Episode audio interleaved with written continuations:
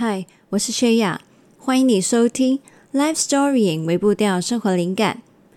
这个是来电显示薛雅的环节，没有剪辑，也没有写稿，只是单纯有话想对你说，所以打了这通电话给你。谢谢你接起了这通电话。好，那我已经非常非常非常久没有开麦了，所以，嗯嗯，等一下说话会不会很卡？我不知道，那就麻烦你担待一下。那在你听到这一条录音的时候呢，这一天其实是我的三十三岁生日。那来到生日呢，就想说，嗯，就是你知道，人会去想一下到底年龄啊、生日啊的意义。其实我发现呢、近几年应该是过了三十岁之后的这最近几年吧。我好像对于生日这个日子没有什么很大的感觉，我甚至觉得今年哦，今年我甚至觉得说，就算我没有庆祝，也完全完全没有关系。这不是客气话，我是真的跟我老公说，哎，我觉得我就算什么庆祝活动都没有，我真的都没关系。嗯，当然啦，他还是会坚持要做庆祝的活动，但是我自己不知道，哎，我觉得好像生日。没什么感觉。那当然，我跟很多人不一样。我就算是在三十岁之前的生日，我可能对我来说庆祝的意义没有很大。我本来就没有很重视这个日子。那呃，以前可能还会说啊，不然我生日的前后当做是一个给自己放假休息的机会好了。那但是今年是甚至连这个想法。都不太有，我反而是在我生日的这个月，因为有一些跟家人的安排，我就是呃本身觉得啊，就已经有这一些可能跟他们相处的时间，我也不用额外再就是留一些时间给自己，特别为了生日这个名目去做些什么了。嗯，那我不知道是不是这个原因，也让我今年觉得生日真的没什么感觉。这样好，那其实今天主要是想要去聊关于。对于年龄还有岁数的一些想法，那我有注意到呢，就是诶，我前天嘛也有跟我的一些中学同学见面，那有点像是啊，他们也来跟我一起，就是吃饭，然后切蛋糕，那很好笑哦。我发现这几年，尤其是过了三十岁之后，我常常在我身边的朋友听到的论调就是。啊，已经三十几岁了，老了老了这样子。那当然我知道，如果你是四十岁或以上的人，你听到会生气，你就说三十岁、三十几岁说什么老呢？对吧？那但是总之呢，这就是二十几岁的人很少会这样讲，对吧？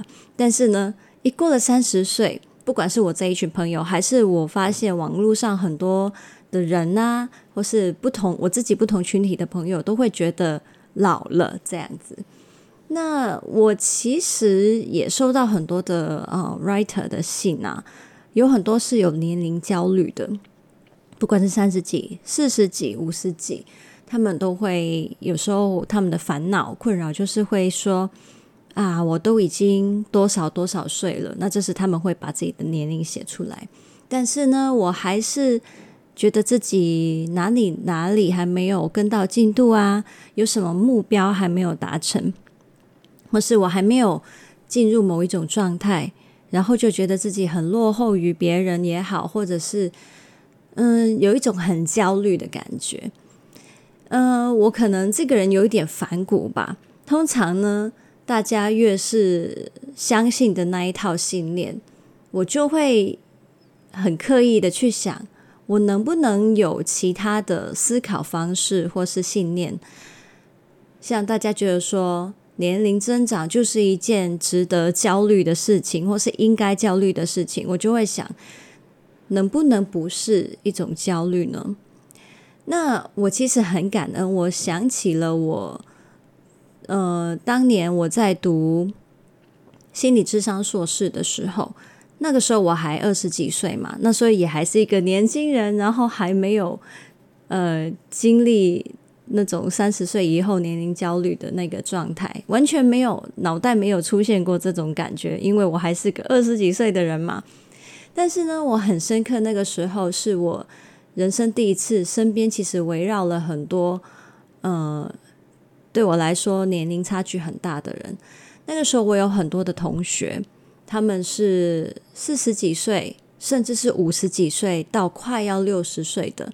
你可以想象这种年龄，呃，我们会觉得，诶，不太会是这个年纪还去读硕士吧？但是，但是我身边真的有好多好多的同学，就是这一些年纪的，可能到中年啊之类的，甚至他们其实。再过再努力个五年十年，他们就准备退休了。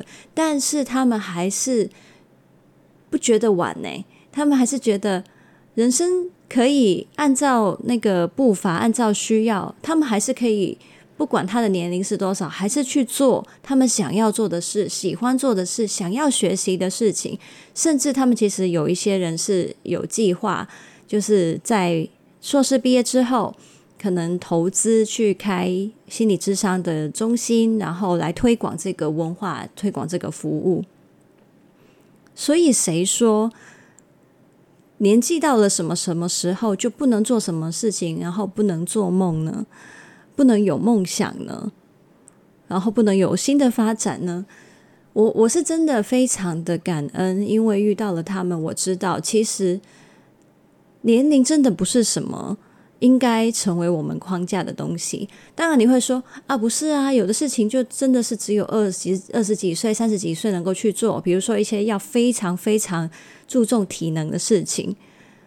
那但是，其实人生真的有很多事情，也是你年轻的时候还没有资源做到，你可能到年纪到某一个程度，你才有资源，才有机会做到嘛。所以，与其说，抱着一种年龄增长开始变老，就等于我好像一直有一些机会，有一些的可能性一直去流逝。我会觉得，我们能不能把它把年龄这件事情看成是一个很中性的人生规律，或是季节变换，又或是一趟旅程呢？你在不同的年龄都有那个时候。能够很独特、很专属的风景，是你在其他年龄没有办法去获得的。再来就是，我记得我之前有跟大家分享过，呃，就是我那位，我有一位那个心理智商硕士的同学啦，也是，他是我印象中他四十几还是五十岁才结婚的。然后他在他的婚礼上面有说，很多人有问他，为什么你到这个年纪才选择进入婚姻？他读了那首诗，就是你可能也有听过，就是关于每一个人都有属于自己的时区，你不用去用自己的时区去比较别人的时区，然后去说这些是早还是晚，因为你的人生就是有你的节奏嘛。嗯，我我其实觉得，我很多时候听到大家去抱怨说，可能也不是故意的，你知道，就是大家会想说，就是一个共同话题嘛，啊，就互相取笑说，对呀，哈哈，我们老了啊，啊，对呀，怎么有些事情还怎么样还没做啊什么的，这可能是一个帮助大家建立一种共鸣的很快的方式，或是很快的一些，你知道。群体里面的一些小乐趣，或是共同话题，嗯、呃，当然，大家真的可能只是觉得一个人情上面的建立吧，就是一个话题，不用那么认真。但是老实说，我自己不太喜欢这种文化，因为很多时候人的抱怨呐、啊，虽然你只是开玩笑，但是讲久了。听的人或是讲的人都会相信呢，就是觉得你就会相信，你的潜意识就会相信说，对啊，年龄增长呢就是一件很可怕、很焦虑的事情。然后你呢会开始去比较，说我这个年龄应该就要可能啊，我已经要有结婚，也要生小孩，已经要有一定的事业成就，我的薪水至少要多少多少，我要多少资产，这些真的比不完呢。对，但我只能说，如果如果你跟朋友们这样子去聊的时候，你真心觉得你跟你的朋友真的只是开玩笑，不会觉得是什么真正影响你们信念的话，我真的觉得无所谓。但我看到太多太多的人，真的是因为讲久了或是听久了，他就真的相信自己应该要在这样子的框架里面生活，然后产生非常非常多的焦虑、自责。还有自卑，这太不划算了。我觉得，嗯，要去联络感情话题有很多种，何必用这种框架来互相攻击呢？所以，通常 我朋友他们开始讲说啊，恭喜你们呢！你看哦，你们也要也进入多少多少岁了。其实，这个他他们在说的时候，真的只是开玩笑，然后带有一点就对大家都老了，或是。他可能找我们几个月生日吧啊！你看你们也到我这个岁数喽，这样子。呃，我通常当然我知道大家开玩笑笑笑就好，但我觉得我我对他们说哦，对啊，我们老了这样，我就很快就会说嗯，不会啊，这个岁数也很棒啊。对，我就我的确啊，我现在回想，现在我我也不怕跟你们讲，我三十三岁嘛。啊、其实我回想，也有很多事情是现在的我才拥有，可能是我的智慧、我的经历，然后我现在的生活状态一定跟我二十几岁完全不一样。我能够想的事情，我的视野，这一切一切，我觉得这一些那么棒的东西，十年前的我一定不会想象得到，或是不能够拥有。那与其我们一直去去。就是把自己的年龄增长这一个必然发生的事实看成是一种失去，我们不如把它看成我们真的就是旅行，一直到新的风景，看到完全不一样的东西，我们就享受当下那一个状态。我不知道，可能四十几岁、五十几岁的时候，我再回看现在，我又觉得我又成长了很多，我又看懂了很多事情。当然，我也会有可能会。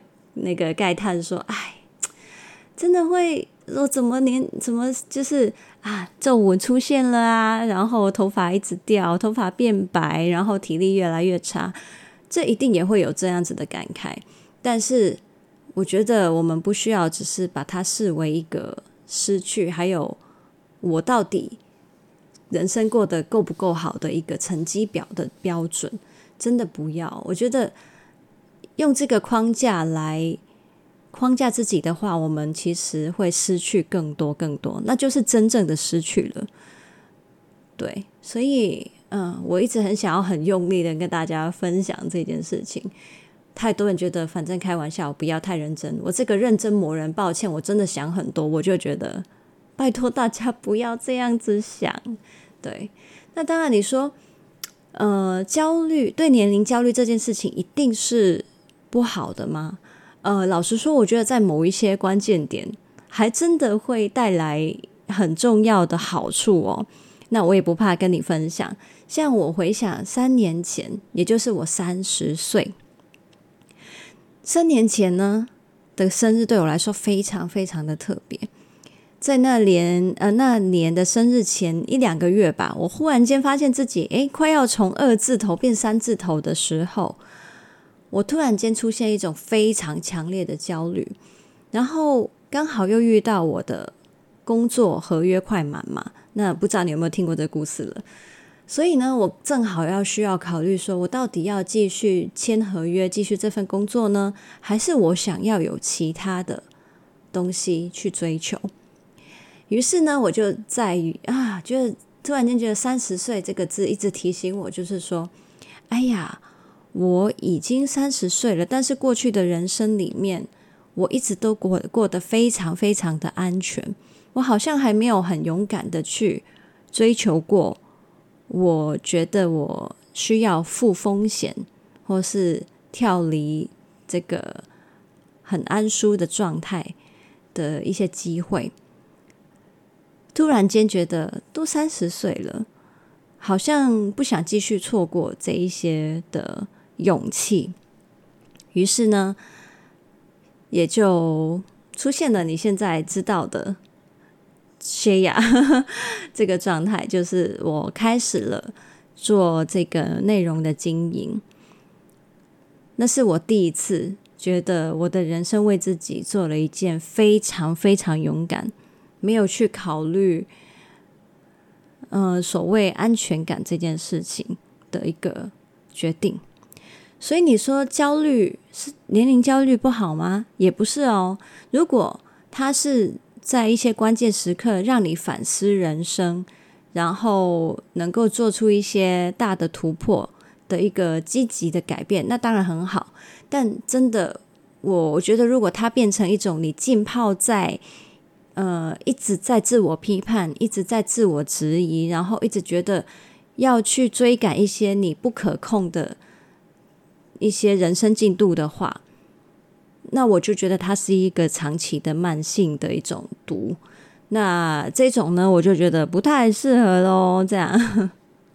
对，而且它会让你错过很多当下很值得去享受的福气，因为你眼睛只是看着你的焦虑跟失去的时候，你没有办法去享受跟看见你这个当下其实拥有的其他非常非常美好跟丰富的福气。所以呢，不管你现在几岁。然后，不管你是不是也是那种啊，一直用年纪呢在说啊，我自己呢怎么还没有不知道？很多人说还没结婚呢，还没有什么成就啊，都希望你能把这一个焦虑看成一个，就是你让你可以对得起、对得起自己人生的一个推动力，但不要是一个毒害。嗯，对。像我觉得我三十岁的那一个觉醒，他跟那个说什么啊，我怎么还没有结婚生孩子啊？那种有什么不一样呢？是我的确在过去三十岁的人生里面，我还没有积极的去冒险，这个是我自己心态上面我还没有突破的事情。这跟这啊、跟我啊，比如说我过去已经很努力的去找对象了，但是我都还没有找到适合的对象，这是不一样的。因为我是从一个还没有够努力过，然后变成一个能够启动我努力的一个动力嘛。但是如果你是已经一直为一件事情很积极的努力，但是很多事情真的要看缘分，在一些不可控的因素下。的那一些事情呢，我就会觉得不太适合用这些框架来框架自己了。好，我不知道我解释的清不清楚，但嗯，希望就是 你会听得懂。那当然，嗯、如果你有这些方面的思考，关于你的年纪啊，或是一些所谓年纪的框架这些事情，想要分享的话呢，也欢迎来找我。可以在 IG 私讯我也好，或是写 email 给我，那我们都可以去聊这一些的事情。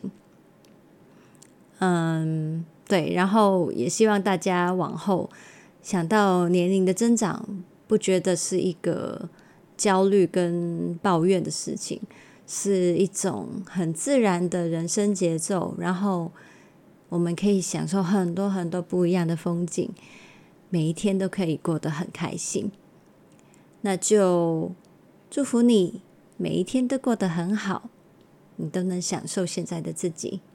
我们下次见啦！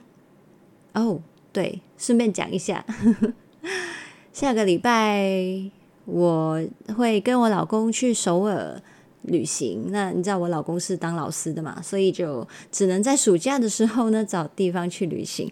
嗯、我我老公他已经很久没有旅行了，所以。